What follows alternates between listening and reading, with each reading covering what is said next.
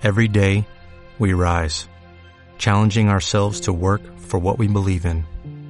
At U.S. Border Patrol, protecting our borders is more than a job, it's a calling. Agents answer the call, working together to keep our country and communities safe. If you're ready for a new mission, join U.S. Border Patrol and go beyond. Learn more at cbp.gov/careers. Entonces, el capítulo anterior, en el capítulo 9, perdón, vimos a como un pueblo llamado eh, los Gabaonitas de, de una ciudad llamada Gabaón fueron bien astutos y usaron un truco, una mentira para engañar a los israelitas. Los israelitas tenían una indicación bastante clara de parte de Dios de que no debían hacer alianza con ninguno de los pueblos dentro de la tierra de Canaán. La tierra de Canaán es esta. Esta es la tierra de Canaán aquí. Ah, este es el mar de Galilea, el famoso mar de Galilea. Este es el mar muerto aquí. Y el río Jordán viene desde arriba hacia abajo aquí. Entonces, esta es la tierra de Canaán y Dios les había dado esa tierra al pueblo de Israel. Ellos tenían que venir y conquistarla. Y Dios les había indicado que no podían hacer alianza con ninguna de las aldeas o las tribus que vivían dentro de ella. Ninguna. Tenían que destruirles a todos. Ah, pero, como ya recordamos, en el capítulo 9 los Gabaonitas, llenos de temor, usaron el engaño y eh, lograron hacer una alianza con los israelitas que tuvieron que ellos que respetar. Ah, ¿Todo por qué? Por no querer consultar al Señor. Entonces llegamos al capítulo 10 y podemos recordar otra vez cómo fue después del fracaso de Ai por el pecado de Acán, Dios le dice a Josué, es hora de levantarse y continuar la conquista. Ah, y viene una gran victoria.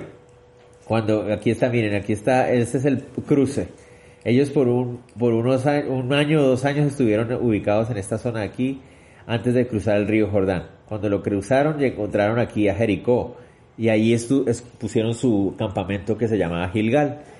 Cuando derrotaron a Ai, que está aquí, ¿no? Vinieron, derrotaron a Ai. Después de eso, el texto en el capítulo 8 nos dice que se fueron todo este hasta Siquem. ¿Y eso qué significa? Este circulito rojo que ustedes ven ahí es la tierra que ellos ya estaban controlando en ese momento. O sea, en ese instante, cuando estamos leyendo el capítulo 10, ellos ya tienen bajo su control toda esta tierra. ¿Ok? Eso es lo que tienen. Todavía les falta un montón, pero ya, ya han logrado tener control sobre este pedazo de tierra ahí. Cuando están ahí, los gabaonitas los engañan y hacen la alianza. Bueno, ahora tienen que levantarse y continuar, continuar con la batalla. Cuando está sucediendo eso, leemos lo que dice el verso 1 hasta el 5. Dice, cuando Adonisec, rey de Jerusalén, oyó que Josué había tomado a Ai y que le había asolado como había hecho a Jericó y a su rey, así hizo a Ai y su rey, y que los moradores de Gabaón habían hecho paz con los israelitas y que estaban entre ellos, tuvo gran temor porque Gabaón era una gran ciudad como una de las ciudades reales y mayor que hay, y todos sus hombres eran fuertes. Por lo cual Adonisec, rey de Jerusalén, envió a Oam, rey de Hebrón, a Piream, rey de Jarmut, a Jafía, rey de Laquis, y a Debir, rey de Eglón, diciendo, Subid a mí y ayudadme y combatamos a Gabaón, porque ha hecho paz con Josué y con los hijos de Israel. Y cinco reyes de los amorreos, el rey de Jerusalén, el rey de Hebrón, el rey de Jarmut, el rey de Laquis, el rey de Eglón, se juntaron y subieron ellos con todos sus ejércitos se acamparon cerca de Gabaón y pelearon contra ellos. Entonces, recuerden que esto no es nada nuevo. De hecho, en el capítulo anterior sabemos que ellos ya habían hecho esa alianza. Ellos ya se habían puesto de acuerdo, ya habían dicho que se iban a unir para ir en contra de los israelitas. Ellos sabían que la única forma de vencer, entre comillas, es lo que ellos pensaban, la única forma de vencer a los israelitas era uniendo varios pueblos e ir en contra de ellos. Porque si los luchaban, si luchaban contra los israelitas un pueblo a la vez, ya ellos habían visto qué había pasado con Jericó y qué había pasado con Ai. Entonces era claro para ellos, tenemos que unirnos. Pero después de que hicieron ese acuerdo de unirse para ir en contra de los israelitas, los gabaonitas, que eran hebeos, traicionaron ese acuerdo. ¿Recuerdan? Ellos traicionaron ese acuerdo y fueron a hacer la alianza con Israel. Cuando esos reyes se dan cuenta de lo que los gabaonitas acaban de hacer, dijeron, ok, ahora sí estamos mal. Porque Gabaón era una ciudad bastante grande. Gabaón estaba en este lugar de aquí. Por eso yo les puse como unas rayitas como para que nos ubicáramos. Gabaón está ahí y Gabaón es la entrada al sur de la tierra. ¿Ven? Gabaón. Y Gabaón dice ahí que era una ciudad grande, donde vivía un rey. ¿Y eso qué quiere decir? Seguramente estaba murallada también. Era una ciudad de las grandes de los hebeos. Entonces ellos dicen, ahora los gabaonitas se han unido a ellos. Tenemos que, que vengar esa traición. Entonces ellos dicen, tenemos que destruir a Gabaón. Porque si los israelitas toman control de Gabaón también, pues va a ser solamente cuestión de tiempo para que tomen control de lo demás. Entonces dice que el rey de Jerusalén, que estaba por aquí, no, Adonisec, rey de Jerusalén. Después dice que eh, Oam, rey de Hebrón. Hebrón está de este lado. Miren aquí. Después dice Piream, rey de Harmut. Harmut está por aquí. Uh, Jafía, rey de Laquis. Laquis está aquí abajo. Eh, Hebrón, rey de, eh, perdón, Eglón y, el rey de Eglón, ¿no? Eglón está Ah, por aquí está Eglón. Bueno, básicamente se unieron las cinco grandes ciudades de la zona, ¿no? Como ustedes se dan cuenta, hay un montón de ciudadcitas ahí también. Hay un montón de ciudades, aldeitas, tribus y todo eso. Pero las que se unen son las cinco más grandes. Las cinco más grandes deciden, ahora sí, tenemos que hacer todo lo necesario para defendernos de los israelitas. Y lo primero que tenemos que hacer es hacerle pagar a Gabaón su traición y van en contra de Gabaón. ¿Qué hace el rey de Gabaón? Pues llama ayuda, pide ayuda. Leamos el verso 6. Ah, ah, vamos a ver hasta, yo les diré entonces los moradores de Gabaón enviaron a decir a Josué al campamento en Gilgal, no niegues ayuda a tus siervos, sube prontamente a nosotros para defendernos y ayudarnos, porque todos los reyes de los amorreos que habitan en las montañas se han unido contra nosotros. Entonces, el rey de Gabaón o los gabaonitas mandan a pedir ayuda a Josué. ¿Se acuerdan? Acaban de hacer una alianza. Pero recuerden ustedes que en la alianza no incluía que Josué iba a defenderlos. ¿Cuál era la alianza que ellos tenían? La alianza era, ustedes no nos van a destruir. Ese es el acuerdo. Hacemos un acuerdo que ustedes no nos van a destruir a nosotros. Está bueno, no los vamos a destruir. La alianza en ninguna parte, si ustedes leen todo el capítulo 9, en ninguna parte de la alianza incluye que Josué está obligado a defenderlos en ningún momento. Pero los gabaonitas están desesperados, ¿verdad? Y, lo único que pueden ahorita hacer es clamar ante los israelitas, ayúdennos, ayúdennos porque nos van a acabar. Josué, a diferencia de ah, la vez anterior en que no consultó con el Señor, esta vez sí consulta con el Señor. Dice así, y subió Josué de Gilgal, él y todo el pueblo de guerra con él y todos los hombres valientes, y Jehová dijo a Josué, no tengas temor de ellos, porque yo los he entregado en tu mano, y ninguno de ellos prevalecerá delante de ti. Y Josué vino a ellos de repente. Entonces miren lo interesante.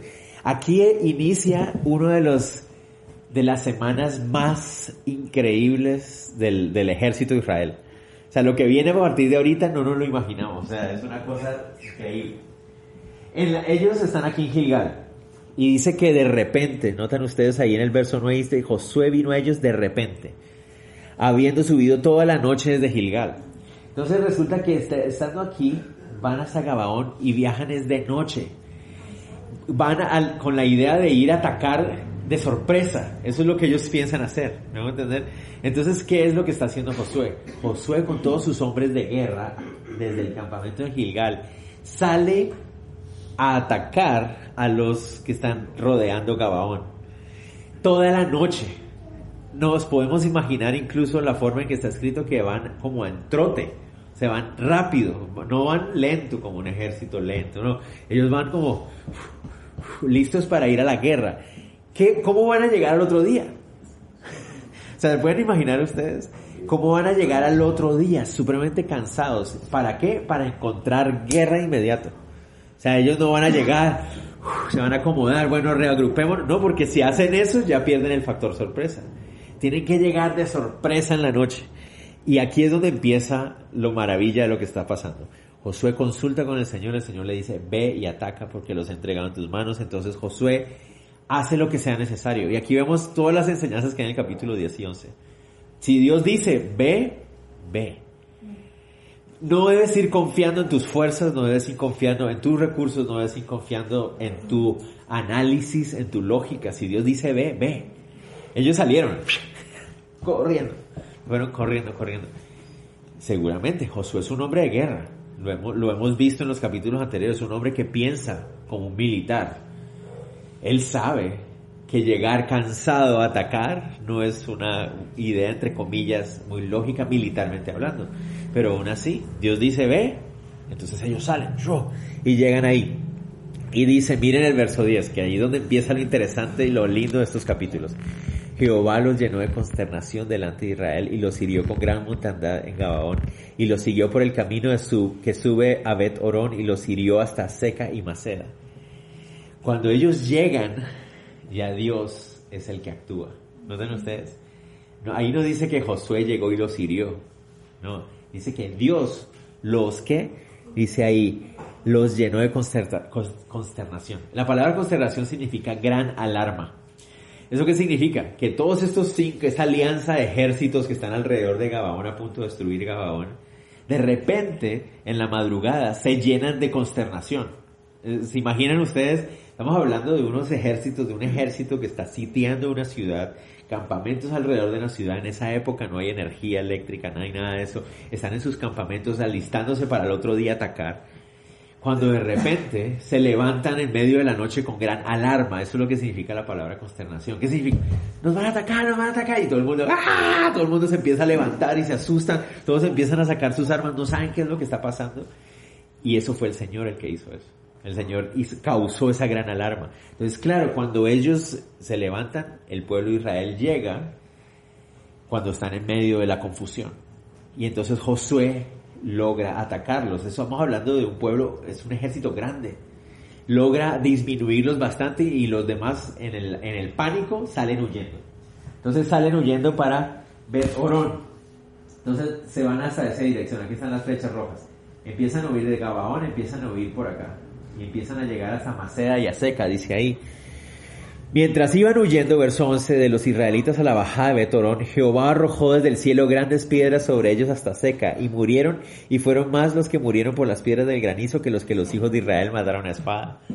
Imagínense, van huyendo y de repente viene una lluvia de granizo. Pero estamos hablando de un granizo así pequeñito, así. No, estamos hablando de unas grandes piedras. Estamos hablando de granizo del tamaño de una pelota de béisbol aproximadamente. Un granizo, un granizo de esos te cae en la cabeza del cielo, te mata inmediatamente. Y de hecho dice ahí que Dios mató más soldados del ejército enemigo con el granizo que lo que Josué logró alcanzar a matar. Porque ellos vienen cansados. ¿No? Entonces yo me acuerdo, es como, es como el niño pequeño que está manejando. ¿Han visto ustedes en los supermercados eh, esos, esos carritos donde los bebés van sentados y van manejando, pero es realmente el papá el que va manejando atrás y el niño como, ¿no? Y es el papá el que realmente va manejando, algo así, ¿no? Josué va, matando a todo eso, pero es Dios el que está matando a todo el mundo, ¿no? Pum, cae granizo, todos están desconcertados, pero ellos, ellos son los que están en la batalla, ¿entienden? Ellos son los que están ahí sudando y poniendo el pellejo y entonces ellos sienten que ellos son los que están ganando. Y eso es lo que el Señor hace con nosotros también. Cuando hay victoria en nuestras vidas, nosotros estamos sudándola y estamos viendo la victoria y todo eso, pero tenemos que reconocer, es el Señor el que lo está haciendo. ¿Me entiendes? Eh, nosotros somos parte de, Él nos da el privilegio de ser parte de su obra, Él nos da el privilegio de sudarla, de sentir el, el estar en la batalla, Él nos da ese privilegio, pero finalmente es el que lo está haciendo. ¿Me entienden? Entonces, y como te digo, y nos deja ser parte de. Y también hay parte de nosotros ahí, pero Él es el que está llevando la gloria, Él es el que lo está haciendo. Entonces, dice, verso 12, entonces Josué habló a Jehová. A mí me encanta esto, porque nos, eh, eh, a veces como les digo, leemos las historias de la Biblia y los leemos de una manera como muy fría y muy desapasionada, en el sentido de que como que nos aislamos emocionalmente de las historias pero debemos recordar, o sea, los que están ahí son seres humanos como cualquiera de nosotros. ¿Cómo es imaginarse estar en medio de una batalla de esas? Y se pueden imaginar la adrenalina que Josué experimenta en ese momento. O sea, vienen de toda la noche de estar trotando para llegar a la guerra y se encuentran la guerra de frente y victoria, o sea, empiezan a ganar y los otros huyen de ellos y ellos van detrás de los que van huyendo y los logran acabar y Dios de repente empieza a tirar granizo del cielo y entonces esa, esa adrenalina de Josué, decirle, wow, Señor, tú nos estás, tú estás cumpliendo tu palabra. O sea, tú nos estás ayudando. Y miren lo que dice Josué aquí, la, entre comillas, voy a usar la palabra, el atrevimiento de Josué. el atrevimiento de Josué. Dice así, en un atrevimiento en el en buen sentido de la palabra. Entonces Josué habló a Jehová el día en que Jehová entregó al amorreo delante de los hijos de Israel y dijo en presencia de los israelitas, Sol, detente en Gabaón. Y tu luna en el valle de Ajalón. El valle de Ajalón es este espacecito que está aquí.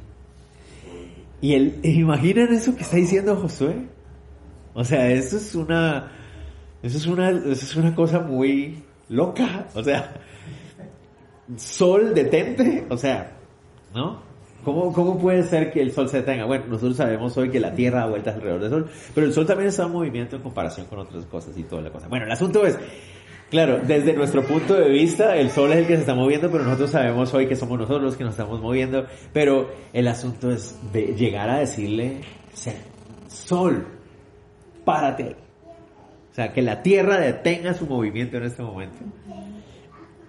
O sea, yo no sé ustedes, pero eso me parece demasiado, como que, sí, demasiado osado, es como de otras ligas, así como que, o sea, yo, yo he orado por el Señor, que el Señor me ayude en cosas, pero nunca he orado por una cosa de esa, o sea, ¿me entiendes?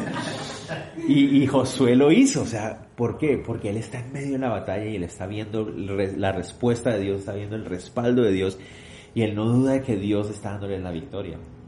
Entonces dice eso, y dice el verso 13, y el sol se detuvo, y la luna se paró y Dios respondió la oración. ¿No? Es interesante. Todos sabemos que nadie puede darle órdenes a Dios, pero Dios honra esa oración, ¿no? De alguna manera, porque obviamente Dios está en control de todo esto. Pero de repente el sol se detiene, la luna se para, hasta que la gente se hubo vengado a sus enemigos. ¿Qué es lo que Josué estaba preocupado? Que si se ocultaba el sol, iban a escapar, ¿no? Entonces es como que no se acabe este día sin que hayamos terminado la obra. Sea, todos estos pueblos tienen que quedar aquí antes de que se oculte el sol y por eso él hace esa oración. Y sucedió. Este punto aquí es un punto de mucha discusión. Porque ¿cómo explicar esto científicamente hablando? La verdad es que no puedo. O sea, yo no puedo explicarlo científicamente hablando. No sé cómo. Si han ustedes escuchado alguna vez que alguien dijo que la Universidad de Princeton no sé qué, en la NASA descubrieron el día perdido, que no sé qué, eso no es verdad. Eso es simplemente gente que le gusta inventar cosas. Pero la verdad es que es, es imposible para nosotros científicamente explicar eso. Hay muchas opciones. Eh, hay muchas personas que hablan de que realmente no es que se haya detenido el sistema, el, el proceso de rotación de la Tierra, sino que fue un eclipse o simplemente fue lo que ellos experimentaron sintiendo eso. Bueno, no sé. La cosa es que el texto dice que pasó. Y yo creo lo que dice el texto. no sé cómo explicarlo. Y uno dice, ah, pero, ¿cómo así? Bueno, hay un montón de cosas que yo creo que no las puedo explicar. Un montón. No solamente en la Biblia, en la vida real. Entonces ustedes me preguntan, ¿hay luz, hay luz llegando, electricidad llegando a los bombillos? ¿Y cómo es que sucede ese proceso? No tengo ni idea. O sea, yo no sé. Lo único que sé es que cuando yo uno, plum, aparece ahí. Y eso no significa, que yo no lo puedo explicar, no significa que no sea verdad. No sé si me va a entender. Y esa es una premisa muy importante que debemos tener en cuenta. El hecho de que yo no pueda explicar algo no significa que algo no sea verdad. ¿no? Yo sé que hay, hay muchos de ustedes que son más inteligentes que yo que pueden explicarme el proceso. Pero, pero a lo que me refiero es que el hecho de que yo no pueda entender algo no significa que no sea verdad. Y el texto dice que eso pasó y lo y, y vencieron a sus enemigos. Verso 13 al final hace referencia al libro de Hazer o Hazer. Y uno se pregunta, ¿y este libro qué es? Bueno, este libro de Hazer aparece en otra parte de la Biblia. Eh, el libro de Hazer es citado también en segundo de Samuel 1.18. Y aparentemente es un libro donde se hablaba, la palabra literalmente significa el libro de justicias. Y aparentemente se refiere a un libro donde estaba escrito la forma en que Dios juzgó a ciertos reyes en la antigüedad a través de la nación de Israel pero es un libro que desapareció en la historia. O sea, no hay registros de él aparte de lo que aquí dice en la Biblia. No, no se sabe dónde quedó ni dónde terminó. Pero bueno, la cosa es que terminan venciendo a todos estos, estos ejércitos. Y se imaginan ustedes lo que les digo, la adrenalina que está corriendo por las venas de estos hombres, no han dormido en toda la noche, acaban de vencer de una manera increíble con el respaldo de Dios. Dios envió granizo desde el cielo. Acaban de terminar. ¿Cómo terminaron? ¡Wow! ¡Wow! ¡Ganamos! ¡No! o sea, increíble. ¿Viste lo que pasó? No puedo creer que hayamos logrado hacer todo esto. Y dice ahí en el verso 14.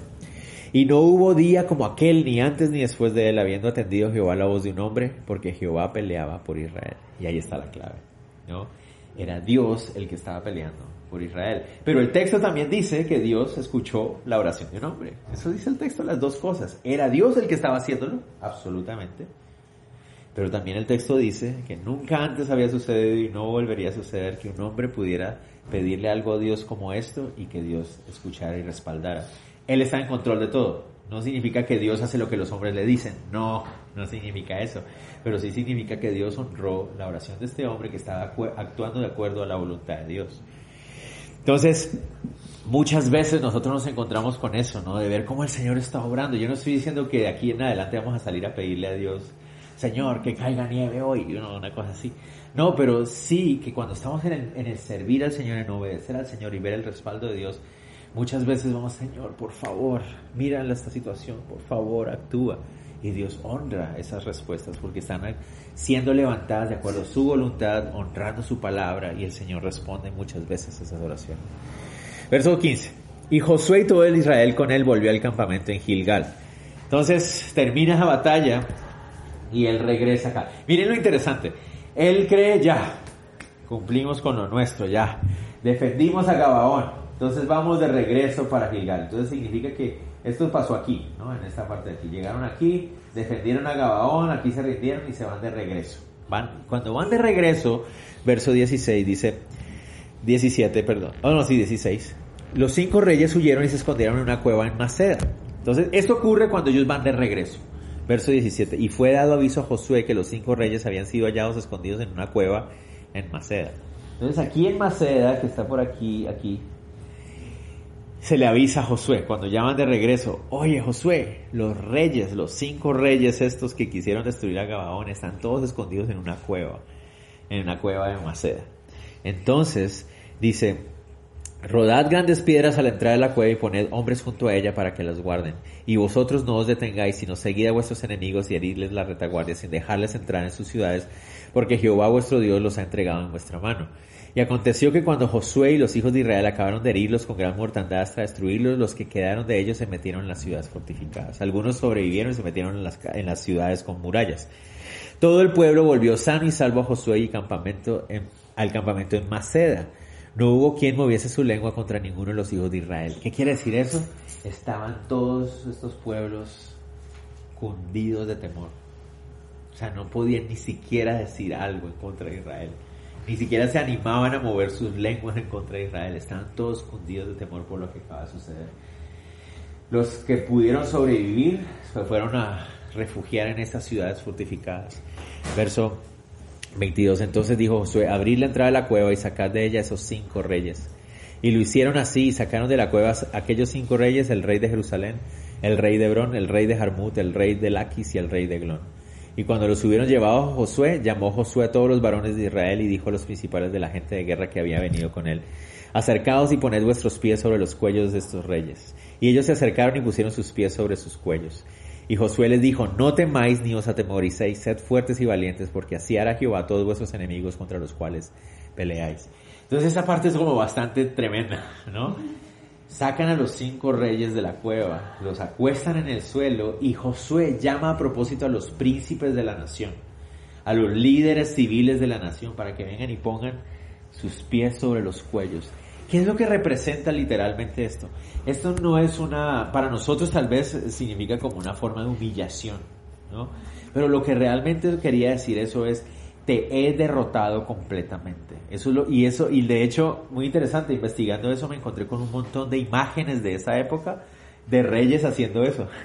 En varias civilizaciones, ahí en Sirio, Fenicia, Babilonia, todo eso, de reyes poniéndole el pie en el cuello a otros reyes queriendo decir, te he derrotado completamente. Es decir, he, mostrado mi superioridad sobre ti, es la idea. He derrotado tu ejército, he derrotado tu poder, es la idea. ¿Por qué está haciendo eso Josué? ¿Qué creen ustedes? ¿Qué piensan? ¿Saben por qué? ¿Se acuerdan en el capítulo anterior? Cuando hicieron la alianza con los gabonitas, ¿quiénes hicieron la alianza? Los príncipes. Ellos fueron los que hicieron la alianza. ¿Y qué hizo el pueblo cuando se dieron cuenta que habían hecho una alianza? el pueblo murmuró en contra de los príncipes, contra, contra su liderazgo. ¿Qué es lo que está haciendo este liderazgo? Claro, habían fallado, se habían dejado engañar. Pero ahora Josué frente al pueblo le dice a los príncipes, pongan los pies y les dice, no tengan temor, porque aún Dios va a cumplir su palabra.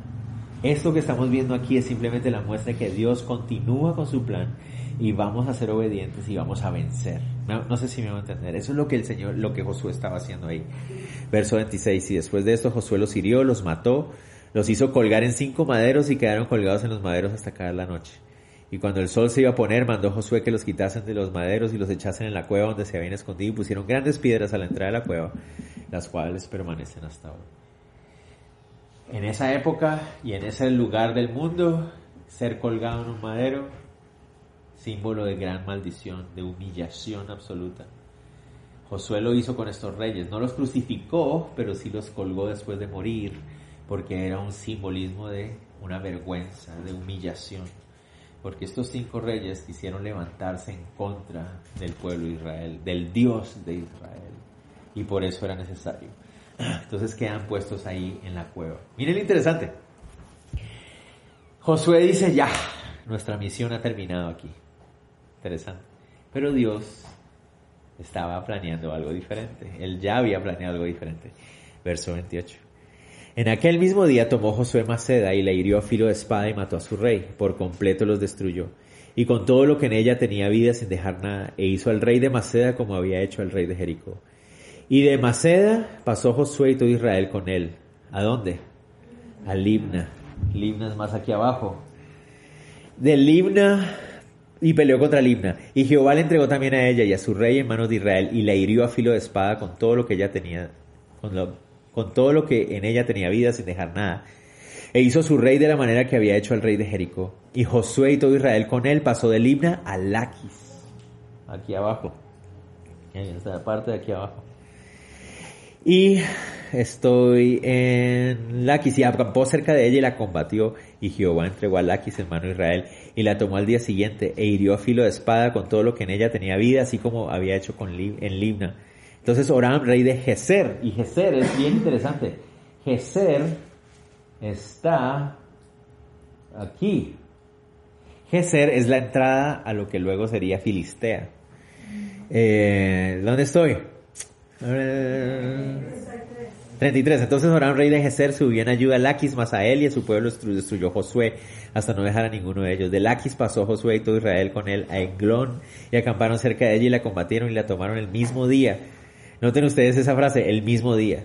Y le hirieron a filo de espada y aquel día mató a todo lo que en ella tenía vida como había hecho en Laquis. Subió luego Josué y todo Israel con él de Eglón a Hebrón. Hebrón está por acá. Imagínense. Y la combatieron y tomándole la hirieron a filo de espada y a su rey a todas las ciudades con todo lo que en ella tenía vida sin dejar nada como había hecho Eglón. Así la destruyeron. Uh, de, uh, ¿De dónde estoy? 37. Así, así la destruyeron con todo lo que ella tenía vida. Después volvió Josué y todo Israel con él sobre Debir y combatió contra ella y la tomó y a su rey y todas las ciudades y las hirieron a filo de espada y destruyeron todo lo que allí tenía vida sin dejar nada como había hecho Hebrón, como había hecho a a su rey, hizo a Debir y a su rey, hirió pues Josué. Entonces, ¿qué pasó? De una idea que tenían estos reyes de, de destruir a Gabaón, Dios desencadenó la desastrosa caída de todos los grandes reinos del sur. En un día, o en dos días posiblemente, porque hubo la noche esa aquella, Israel tomó posesión de todo el sur de Canaán. Increíble, ¿se imaginan? Esa noche ellos estaban en el campamento Gilgal, bueno, y entonces muchacha, ¿qué vamos a hacer? Ahora tenemos que conquistar otro pueblo, ¿qué vamos a conquistar? Cuando Josué te buscan, sí, sale, están atacando a Gabaón, ayúdenos. Ah, ¿Será? Es que no sé qué. El Señor Josué ve. Vamos. Dos días después, toda la tierra del sur conquistada. ¿Y eso ellos se lo estaban esperando? No, lo habían planeado así en absoluto. Una vez más, ¿quién es el que está en control de las cosas? El Señor es el que está en control de las cosas. Y el secreto de Josué es ir obedeciendo un paso a la vez, un paso a la vez, un paso a la vez, un paso a la vez. Ellos no se imaginaron nunca que en cuestión de dos días pudieran conquistar toda esta tierra. Entonces, para este momento, Josué y el pueblo de Israel tenían controlado toda esta región del oriente, toda esta región del centro y toda la región del sur. Lo tienen ya todo controlado. Noten ustedes ahí, dice, hirió pues Josué toda la región de las montañas del Negev, de los llanos de las laderas y todos sus reyes sin dejar nada. Todo lo que tenía vida lo mató como Jehová Dios de Israel se lo había mandado. Y los hirió Josué desde Cades Barnea hasta Gaza y toda la tierra de Gosén hasta Gabaón. Todos estos reyes y las tierras las tomó Josué de una vez, porque Jehová el Dios de Israel peleaba por Israel. Y volvió Josué y todo Israel con él al campamento de Gilgal. ¡Wow! Increíble, ¿no? Cuando consultamos con Dios encontramos victoria. Cuando confiamos en nuestra propia prudencia, lo único que encontramos es fracaso. Pero aún esos fracasos, cuando los ponemos a los pies del Señor, Dios los puede usar para sacar increíbles victorias. La alianza con Gabaón era algo que ellos no debieron haber hecho. Pero Dios usó esa alianza con Gabaón para desencadenar la caída de todo el rey, todos los reinos del sur. ¿Se imaginan lo tremendo? Y así es con nosotros. Cuando no consultamos con Dios, ¡pa! Golpe en la cabeza. Fracasamos, caemos. Pero cuando ponemos ese fracaso a los pies del Señor y decimos, Señor, perdónanos, perdónanos. Dios puede usar incluso ese fracaso para gran bendición. Puede incluso usar ese fracaso para victorias futuras. Eso es lo que puede hacer el Señor. Tenemos un Dios que ni siquiera nuestros propios fracasos pueden estorbarle. O sea, es que es una cosa increíble. Ese es el Señor que nosotros tenemos. Entonces ahora Israel podía vivir en paz. Miren todo lo que falta. Resulta que todos los pueblos del norte son los más fuertes porque los pueblos del norte tenían acceso a toda la tecnología armamentística que tenían todos los de Mesopotamia. Miren lo que viene. Verso del 1 al 5 del 11. Dice así, cuando oyó esto Jabín, rey de Azor, envió mensaje a Joab, Jobab, rey de Madón, al rey de Simrón, al rey de, al rey de Aksaf, y a los reyes que estaban en la región del norte, en las montañas, y en el Arabá al sur del Cineret, en los llanos y en las regiones de Dor al occidente, y al cananeo que estaba al oriente y al occidente, al amorreo, al eteo, al jerez, jerez, pereceo, jebuseo en las montañas, y al ebeo al pie de Hermón en la tierra de Mispa. Entonces, ¿qué pasó? Este señor que está aquí, que es el rey de Azor, era la ciudad más grande de la zona. Y el rey de Azor ya estaba preocupado por la presencia de los israelitas acá. Pero cuando se entera de que ahora Israel tiene todo esto como posesión, se preocupa más. Y ellos son los pueblos más fuertes. Entonces él llama a Zor, llama al, al, rey de aquí, al rey de aquí, al rey de aquí, al rey de aquí, y un rey que está por aquí que no, no aparece. Todos ellos se unen para venir a pelear contra Israel aquí, en esta zona aquí, justo al norte de esta región que ellos ya tenían controlada. Sigamos. Cuatro. Estos salieron y con ellos todos sus ejércitos. Mucha gente. El texto es clarísimo. Mucha gente, como la arena que está a la orilla del mar en multitud con muchísimos caballos y carros de guerra. Ok. Nosotros podríamos decir, ah, pues caballos, caballos, cualquiera tiene caballos. No, no, no, no. En esa época era otra cosa. En esa época era como si Israel, que estamos hablando de un montón de ex esclavos que apenas acaban de aprender a pelear que ganan porque cae granizo del cielo, porque son malísimos para pelear, pero Dios los, los, los bendice, ¿no? Ellos, ellos en su capacidad no, no saben pelear, pero Dios está con ellos dándoles victorias y victorias y victorias. Y ahora se van a encontrar con un ejército de miles que tienen tanques de guerra, porque los caballos y los carros de guerra en esa época eran equivalente a tener tanques de guerra. Me van a entender, estamos hablando de, ese es un nivel superior de batalla. ¿Me van a entender? Eso es lo que estaba viendo ahí. Y dice así, todos estos reyes se unieron y vinieron y acamparon contra, todos eh, acamparon unidos junto a las aguas de Merón para pelear contra Israel. Entonces se, unen, se ponen aquí, todos para pelear contra Israel. Muchas cosas que debemos entender aquí. Muchachos, el caminar cristiano es en el caminar cristiano es necesario entender que todo es preparación para algo más. ¿Ok? Cuando uno gana una victoria en el Señor, es porque después viene otra y más grande. ¿Me hago entender? todo es una preparación para otra cosa más. Entonces, listo, ah, no, mira el Señor cómo me bendijo hoy. Bueno, mañana viene otra batalla. Y tal vez la, la batalla de mañana va a ser más fuerte y más difícil. Esto que viviste hoy es una preparación para que mañana confíes en el Señor otra vez, porque la batalla se va haciendo cada vez más difícil. Pero notan ustedes lo interesante que en la próxima batalla donde va a ser más difícil la cosa, Dios no va a intervenir tanto como de manera sobrenatural como en las otras. Igual Él va a estar ahí, ustedes saben, les va a dar el poder, la fuerza, la capacidad de pelear. Pero lo que me refiero es que no va a caer granizo del cielo, las murallas no se van a caer con el sonido, no sé si me van a entender ahora ya van a ser ellos. Y es lo mismo que hace un padre también cuando empieza, te ayuda al principio y en la siguiente, bueno, ahora te toca a ti. Hay que quitarle las rueditas a la bicicleta, ¿verdad? Y ahora sí, hay que hacerlo. Yo te estoy preparando para lo que viene. Eso es lo que el Señor le está diciendo ahí. Otra cosa muy interesante. Y eso es lo que a veces se nos olvida también. Vivir en las victorias que Dios nos da nos convierte en un blanco visible para el enemigo. A veces se nos olvida eso. Cuando yo empiezo a vivir las victorias del Señor, no se me puede olvidar que eso lo único que está haciendo es hacerme visible ante el enemigo. ¿Se acuerdan cuando van estos hijos de Seba en Hechos 19 cuando dice que fueron a tratar de expulsar unos demonios y decían en el nombre de Jesús el que predica Pablo te expulsamos?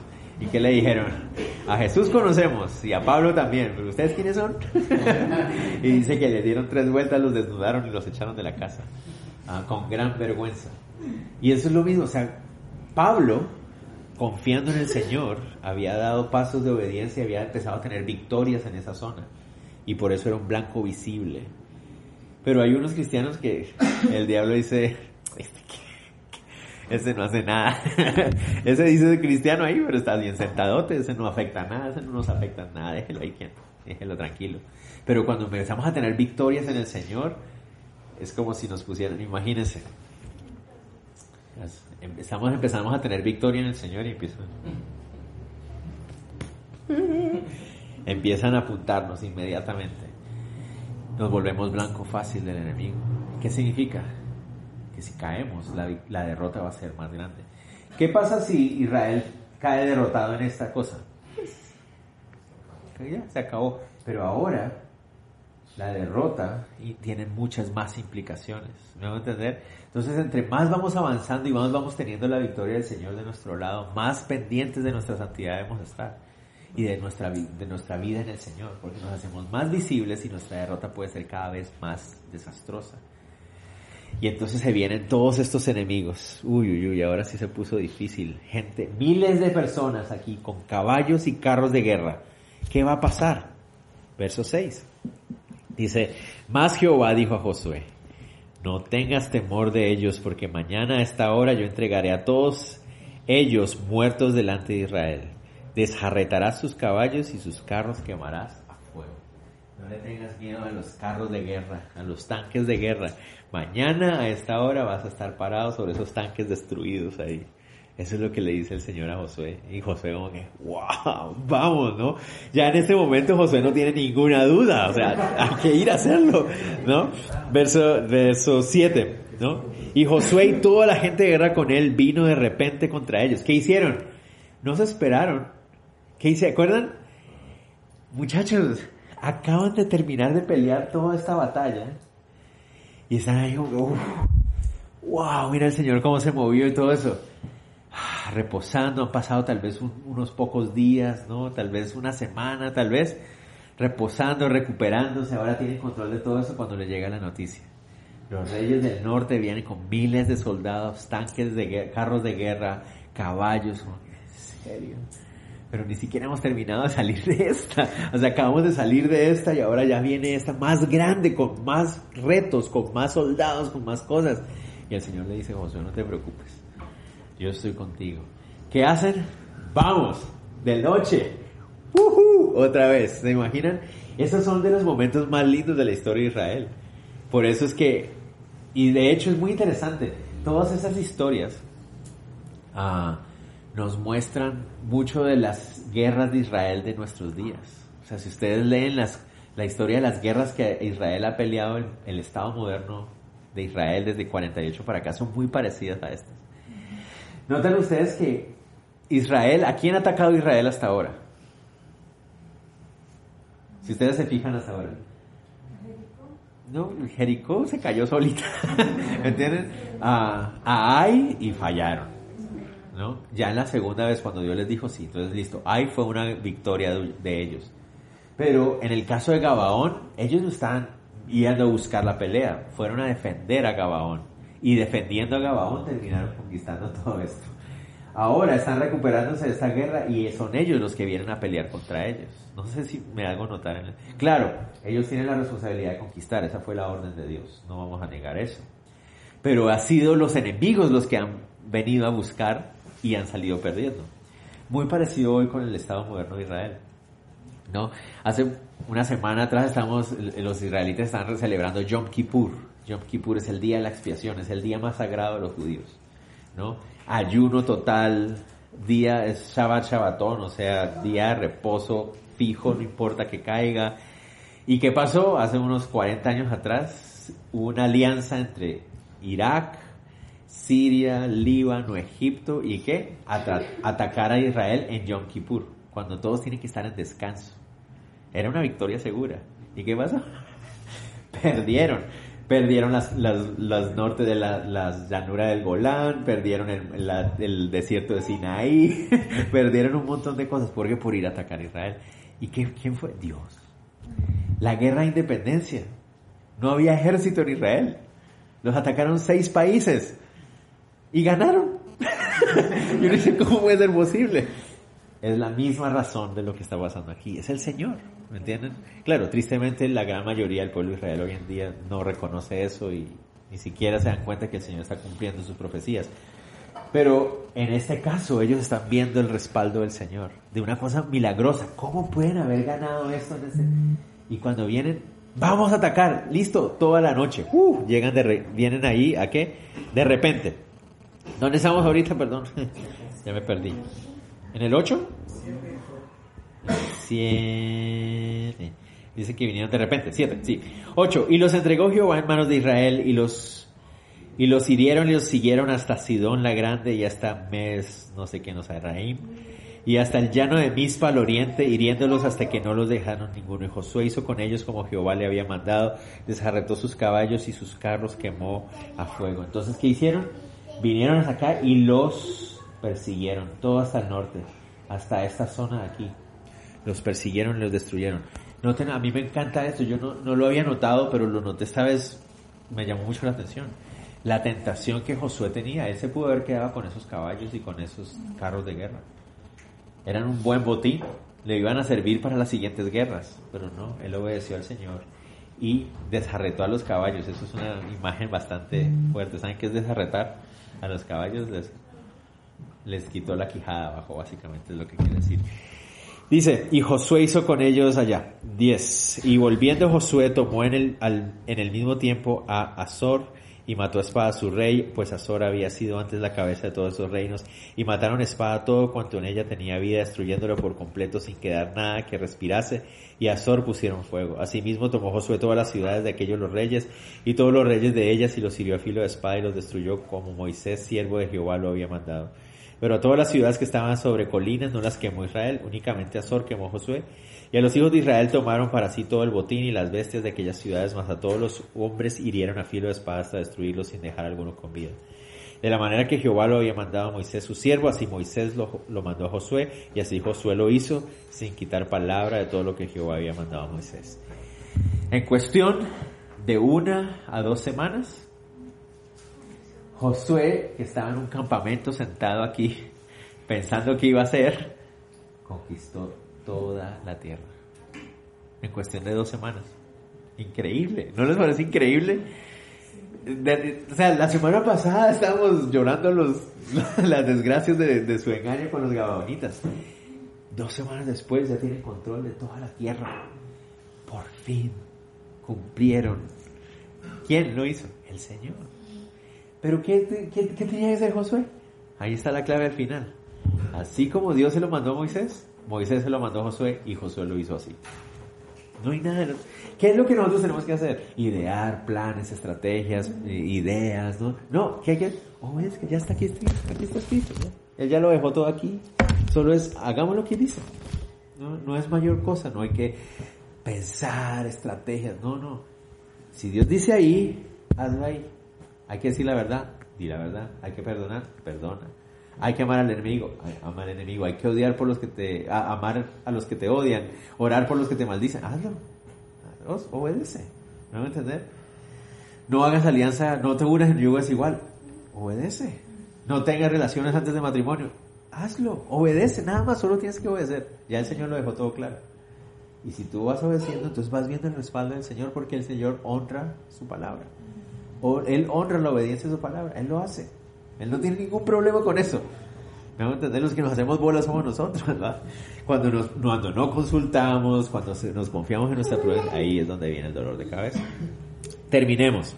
Porque el pasaje nos termina diciendo todo lo que Israel conquistó. Versos 16 y 18 dice, tomó pues Josué toda aquella tierra, las montañas, todo el Negev, toda la tierra de Gosén, los llanos de Arabá y las montañas de Israel y sus valles. Desde el monte Alac, que sube hasta Seir, hasta Belgaad, en la llanura del Líbano, a la falda del monte Hermón, tomó a sí mismo todos sus reyes y los hirió y los mató. Básicamente, toda la, ah, la tierra. Desde Gosén y Negev, que es aquí, hasta Seir, la llanura de Arabá y las llanuras del Líbano, hasta aquí. Todo esto ahora estaba en control de Josué y los israelitas. Ya habían tomado control de la tierra prometida que Dios les había dado. ¿Quiénes eran sus enemigos? Verso 19 y 20. No hubo ciudad que hiciese paz con los hijos de Israel, salvo los hebeos que moraban en Gabaón. Todo lo tomaron en guerra porque esto vino de Jehová que endurecía el corazón de ellos para, ellos para que resistiesen en guerra, con guerra a Israel, para destruirlos y que no les fuese hecha misericordia, sino que fuesen desarraigados como Jehová lo había mandado a Moisés. Entonces ese pasaje otra vez viene a surgir como que Dios endureció el corazón de estos reyes para que pelearan con Israel. Entonces, pero ellos no tenían la culpa. Dios endureció sus corazones para que vinieran en contra. espérense, acuérdense. Génesis 15. Dios le había dicho a Abraham, le prometió, tu pueblo va a ir a estar esclavo por 400 años y durante esos 400 años el colmo de la perversión de estos pueblos va a ir subiendo. Entonces no significa que no nos imaginemos a un inocente labrador que estaba labrando la tierra y cuidando a sus hijitos. Oh, hijo mío, mira, vamos a cuidar las abejitas del Señor y todo eso. Y de repente Dios endureció su corazón vamos a matar a Israel, vamos a matar. No, o sea, no eso es lo, no lo que pasó, porque a veces nos imaginamos eso, ¿no? Claro, pobrecito, el granjero estaba trabajando en la tierra y de repente Dios ¡pum! convirtió su corazón, vamos a matar a alguien. No, o sea, no, esta gente son un montón de gente pagana, idólatra, perversa, su corazón está hace rato mal. ¿Qué es lo que el Señor hizo? Usó esos corazones malos y perversos y los endureció para que fuera para que fueran Israel. No sé si me van a entender. Ya el corazón de ellos es un corazón perverso, ya el corazón de ellos es un corazón malvado. Dios lo está usando para llevar a cabo su voluntad. ¿Me van a entender? Eso es lo que está pasando. Él es soberano y Él está usando esos corazones para cumplir su voluntad. Pero no es que estos, ay, pobrecitos, Dios los obligó. No, Dios no obligó. Ellos ya eran perversos, malos, pero Dios usó su perversión, endureció su corazón y los llevó a esta guerra para que Israel tomara posesión de la tierra. Dios está usando a Israel para juzgar a esa, perversión, así como va a usar a, Babilonia para juzgar la perversión de Israel también. A veces se nos olvida eso. Dios usó a los babilonios para juzgar la perversión de Israel también. ¿no? Y Dios usa a unos pueblos para juzgar la perversión de otros pueblos, hasta aún el día de hoy. Sigamos. Entonces ahora, los, miren esto, verso, este me encanta, esta parte me encanta, esta parte me encanta. Miren, versículo 21 y 22. Y aquí vamos allá terminando. También en aquel tiempo vino Josué y destruyó a los anaseos de los montes de Hebrón, de Debir, de Anac, perdón, de Anab, de todos los montes de Judá y de todos los montes de Israel. Josué los destruyó a ellos y a sus ciudades. Ninguno de los anaseos quedó en la tierra de los hijos de Israel, solamente quedaron en Gaza, en Gat y en Asdod. Ok, estos anaseos que aparecen aquí son unos viejos conocidos de Josué. No sé si ustedes recuerdan en Números capítulo 13, verso 33. Después de que Moisés están a la puerta, ya están, aparentemente en esa ocasión Moisés está aquí con el pueblo de Israel a punto de entrar a la tierra prometida. Y a Moisés se le ocurre, y también dice que Dios está en control de eso, enviar a dos espías para que vinieran a la tierra y examinaran cómo era la tierra. ¿Se acuerdan? Dentro de esos espías estaban Josué y Caleb. Y cuando ellos entran, el reporte que traen de regreso es allá, miren, Dios tiene razón. Fluye leche, hay miel, hay comida, está buenísima la tierra. Dios tenía razón. Pero hay unos gigantes así, todos los hijos de Anac, dice verso 13:33. También vimos gigantes, hijos de Anac, raza de gigantes, y éramos nosotros a nuestro parecer como langostas. Así parecíamos a ellos, dijeron los diez espías. Y por esa razón el pueblo se llenó de temor y no quiso tomar la posesión de la tierra prometida. Desobedecieron a Dios, no le creyeron a Dios, decidieron mejor confiar en lo que sus ojos les mostraban que lo que Dios estaba diciendo. Y sabemos que pasó 40 años en el desierto. Josué es el único de esa generación y es el único, bueno, él y Caleb son los únicos dos de esa generación y que habían entrado ahí y que ya habían visto a los anaseos antes. Y por eso hace ese énfasis fueron y atacaron a los famosos anaseos. Porque hasta ahora uno dice, bueno, espérate, ¿por qué es que no habían querido entrar? Por unos gigantes. ¿Y dónde están los gigantes, pues? no, hasta ahora vinieron y vencieron y mataron y ta, ta, ta, y conquistaron en un par de semanas, conquistaron. ¿Y los gigantes aquellos qué onda? ¿Dónde estaban? Ah, ahí estaban. Los vieron. Y Josué fue, fue personalmente y los mataron a todos. no a todos. Algunos sobrevivieron, dice ahí. ¿Y a dónde se fueron a vivir estos? en Gaza, Asdod y Gat. Aquí están. Gaza, Asdod y Gat. ¿Notan ahí? Están las tres ciudades. En esa época los filisteos no vivían ahí todavía. Los filisteos van a emigrar de unas islas que están por aquí en el Mediterráneo, años después. Y los filisteos van a tomar posesión ahí de esa tierra y se van a convertir en la piedra en el zapato de David. ¿Recuerdan? Y es del pueblo de Israel después. Y la Biblia nos dice en 1 Samuel 17:4, salió entonces del campamento de los filisteos un paladín, el cual se llamaba Goliat. ¿De dónde era Goliat? De Gat. Y tenía altura de seis codos y un palmo, como tres metros de altura. ¿De dónde era Goliat? De Gat. Era uno de esos gigantes o descendiente de uno de esos gigantes que no mataron. Pero bueno, esa es una historia que va a continuar. Sigamos, verso 23. Tomó pues Josué toda la tierra, conforme a todo lo que Jehová había dicho a Moisés, y le entregó Josué a los israelitas por herencia, conforme a la distribución, según sus tribus, y la tierra descansó de la guerra. Entonces, por fin tienen control de toda la tierra, pero tengan en cuenta algo, ya tienen control de toda la tierra, pero notan ustedes que hay un montón de, de tribus y ciudades todavía ahí metidas. Todavía falta que aunque ya tienen control de todo eso, todavía tienen que eliminar y expulsar a los habitantes de todas esas de esas aldeitas y esas tribus. Y eso es una historia que continúa. ¿Me, voy a entender? Es como si ah, otro país invadiera a otro país pero no tiene presencia en cada una de las ciudades y cada una de las aldeas. Es más o menos lo mismo. Ya tienen control sobre todo esto porque han vencido a los reyes más fuertes, ya vencieron a las aldeas, a las ciudades con, con murallas, pero aún quedan un montón de aldeas y de tribus paganas y cananeas viviendo entre ellos todavía. Todavía están ahí. Ahora, ¿qué va a hacer Josué con ellas? ¿No? En el capítulo 12, si Dios lo permite, la próxima semana, terminamos el recuento de la conquista. Es decir, en el capítulo 12 termina la conquista. Ya no hay más tierra que conquistar. A partir del verso capítulo 13 en adelante hasta el 22, vamos a hablar de cómo se repartieron la tierra. ¿Vamos a entender? Y ahí es donde van a venir los problemas. Porque van a empezar a repartirse la tierra en diferentes tribus y hay unas tribus que van a decir, bueno, ¿y esta gente que está viviendo en mi tierra qué? y, sí, y Josué les va a decir, bueno, háganle, destruyanlos. ya ahora, ya la tierra es de ustedes, ahora hagan su parte.